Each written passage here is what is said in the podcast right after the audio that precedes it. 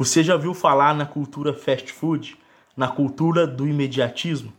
Fica aí que eu tenho uma palavra de Deus para você. Sextou com S de sentido de vida.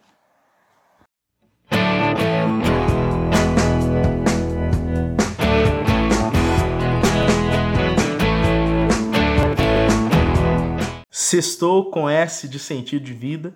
Que Deus abençoe você, meu irmão, minha irmã. É sempre uma alegria poder partilhar com vocês a palavra de Deus às sextas-feiras. Então fica aí que eu tenho uma palavra de Deus para você. Olha só, nós temos mergulhado numa cultura fast food, uma cultura comida rápida, uma cultura imediatista. É muito perceptível na nossa vida como as coisas parecem que tem que ser tudo para ontem. O nosso computador tem que ser muito rápido, o nosso celular tem que ser muito rápido. As músicas estão cada vez menores, dois, três minutos. Esses dias eu ouvi um compositor falar que com um minuto você já tem que estar no refrão para você compor hoje, porque senão a música não é bem vista. Então, isso tem se incorporado na nossa sociedade e nós, como estamos no mundo, não ficamos distantes dessa influência. Para não dizer que nós vivemos no imediatismo. Meus irmãos, e quando nós confrontamos esta ideia de imediato com aquilo que nós somos e com a proposta de Deus para nós, que é a eternidade, que é a salvação eterna, perceba que isso dá um choque na cabeça das pessoas. Porque nós estamos tão acostumados com o imediato, com o para hoje, com o para hoje, que se Deus não vier hoje, não serve. E aí nós ficamos refém, e, e, e eu, poder, eu poderia dizer que isso vai minando a nossa fé vai minando a nossa capacidade de esperar, vai minando a nossa paciência, a nossa capacidade de suportar as coisas e vai destacando as nossas fragilidades. Porque é como se nós estivéssemos programados para algo e nós estivéssemos vivendo totalmente na contramão. A minha alma, a tua alma, ela foi programada para o eterno. Por isso que as boas conversas são sempre longas. Por isso que as grandes sinfonias são sempre longas. Porque tem gosto de eternidade. Traz para nós o, o prefácio, o sabor daquilo que nós viveremos na nossa Jerusalém celeste, na nossa comunhão celeste, lá no céu, todos juntos. Por isso que é tão gostoso aquilo que é demorado, aquela conversa gostosa, que dá para você saborear de fato. E não aquela comida que é rápida e só e não te traz substância e não, não te traz algo que de fato preencha você. Perceba, nós estamos imergidos numa cultura fast food. E para nós mergulharmos um pouco mais na reflexão, eu quero tomar com vocês a Sagrada Escritura, primeira carta de São Paulo aos Coríntios, capítulo 13, no versículo 4. Olha só o que vai dizer a Sagrada Escritura. O amor é paciente, é benfazejo, não é invejoso, não é presunçoso, nem se incha de orgulho, não faz nada de vergonhoso, não é interesseiro, não se encoleriza, não leva em conta o mal sofrido, não se alegra com a justiça, mas fica alegre com a verdade. Ele desculpa tudo, crê tudo, espera tudo suporta tudo. Quando nós olhamos para esta palavra e a confrontamos com aquilo que nós estávamos falando do imediatismo, nós podemos destacar que o imediatismo ele é justamente o contrário à virtude da paciência. E quando nós olhamos para esta palavra, versículo 4 vai dizer que o amor é paciente. E aqui eu digo: quem é amor? Deus é amor. Eu sou amor, você é amor, porque nós somos criados pelo amor, nos realizamos no amor, gozamos da nossa felicidade eterna quando amamos e buscamos esta felicidade eterna na salvação em Jesus Cristo, que nos aponta justamente para o céu. Meus irmãos, perceba que o imediato é aquilo que mata o amor em nós. Muitas vezes nós não conseguimos amar mais porque nós não suportamos mais as pessoas. E não é que nós não suportamos porque elas são chatas ou porque elas são isso ou por aquilo. Não, é porque nós somos impacientes mesmo. Porque nós, às vezes, não estamos suportando nem nós mesmos. Perceba que esta onda de imediatismo é muito mais séria do que aquilo que nós imaginamos. Este tempo que nós estamos vivendo, essa cultura que nós estamos vivendo, uma cultura que dispensa Deus, que dispensa a verdade, que dispensa o amor em troca de, de um cientificismo, que no fundo, no fundo, quando nós olhamos para a ciência, né? Eu de certa forma sou pesquisador, eu vejo que quanto mais eu estudo, mais eu percebo o quanto Deus é bom, o quanto Deus é maravilhoso e o quanto a bondade de Deus, o quanto é, é, o amor de Deus é presente nas coisas, porque todas as coisas são muito complexas de ser modeladas, de serem entendidas.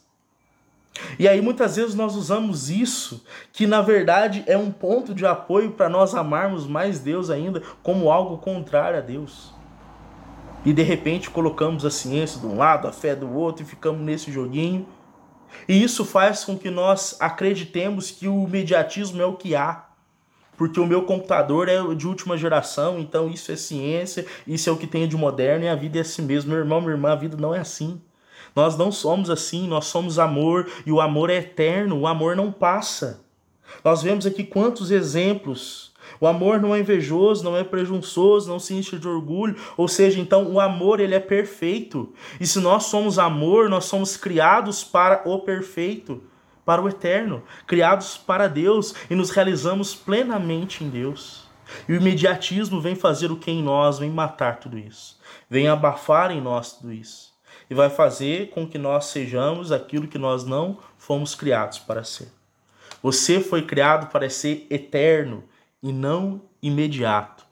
Você foi criado para ser eterno, você é eterno e não imediato. Meu irmão, minha irmã, e para nos ajudar a entender um pouco mais disso, nós podemos entender, claro, a eternidade como justamente a proposta de salvação que Jesus faz a nós.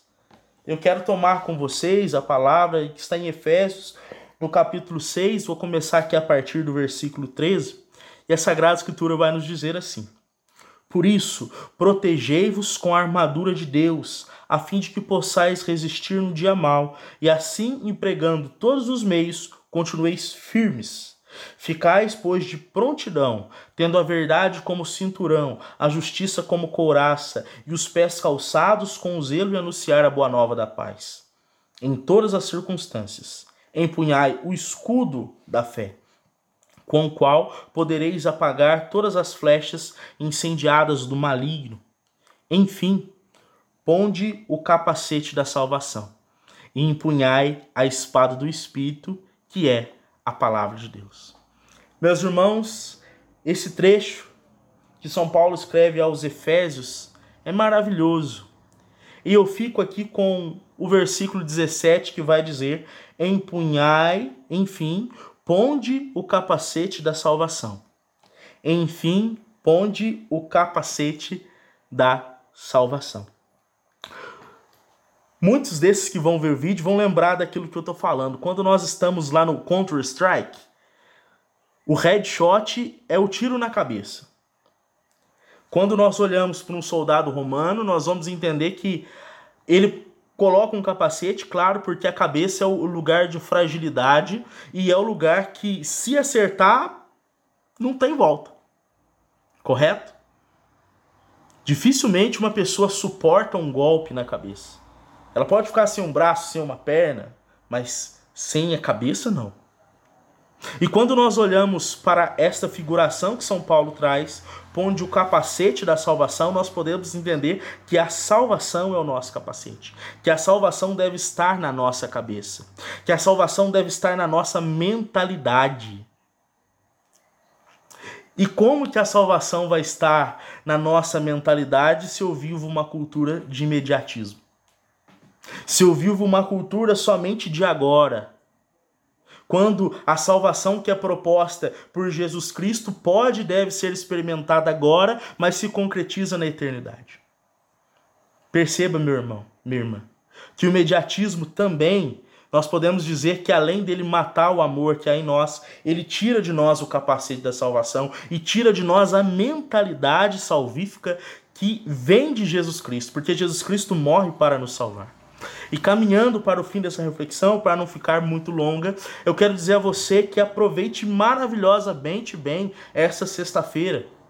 Aliás, toda esta Semana Santa, né? Sexta-feira que vem nós não teremos sextou, porque é um dia é, em que nós guardaremos nosso coração. Mas, meu irmão, minha irmã, eu quero dizer a você: aproveite essa Semana Santa, saboreie toda essa Semana Santa, porque essa Semana Santa, de certa forma, nós poderemos dizer que ela prefigura esse caminhar nosso para a nossa paixão e, consequentemente, para a nossa ressurreição. E nós vamos fazer memória desse caminho que Jesus Cristo trilhou para nos salvar para salvar eu e para salvar você. Eu tenho uma coisa a te dizer: a salvação em Jesus Cristo ela já nos é dada, ela já nos é oferecida, e é preciso que eu e que você adiramos isso. E para que nós adiramos isso, para que nós tomemos isso no nosso coração, que nós possamos abandonar o imediatismo nessa semana e contemplar dia após dia dessa Semana Santa. É o que eu desejo para você, meu irmão, minha irmã. Que o amor venha ressurgir no teu coração. Que o imediatismo saia, que o amor fique e que você volte a colocar a salvação na tua mentalidade, porque você é muito amado, muito amada por Deus. Sextou com S, sentido de vida. Que Deus abençoe vocês. A paz de Jesus.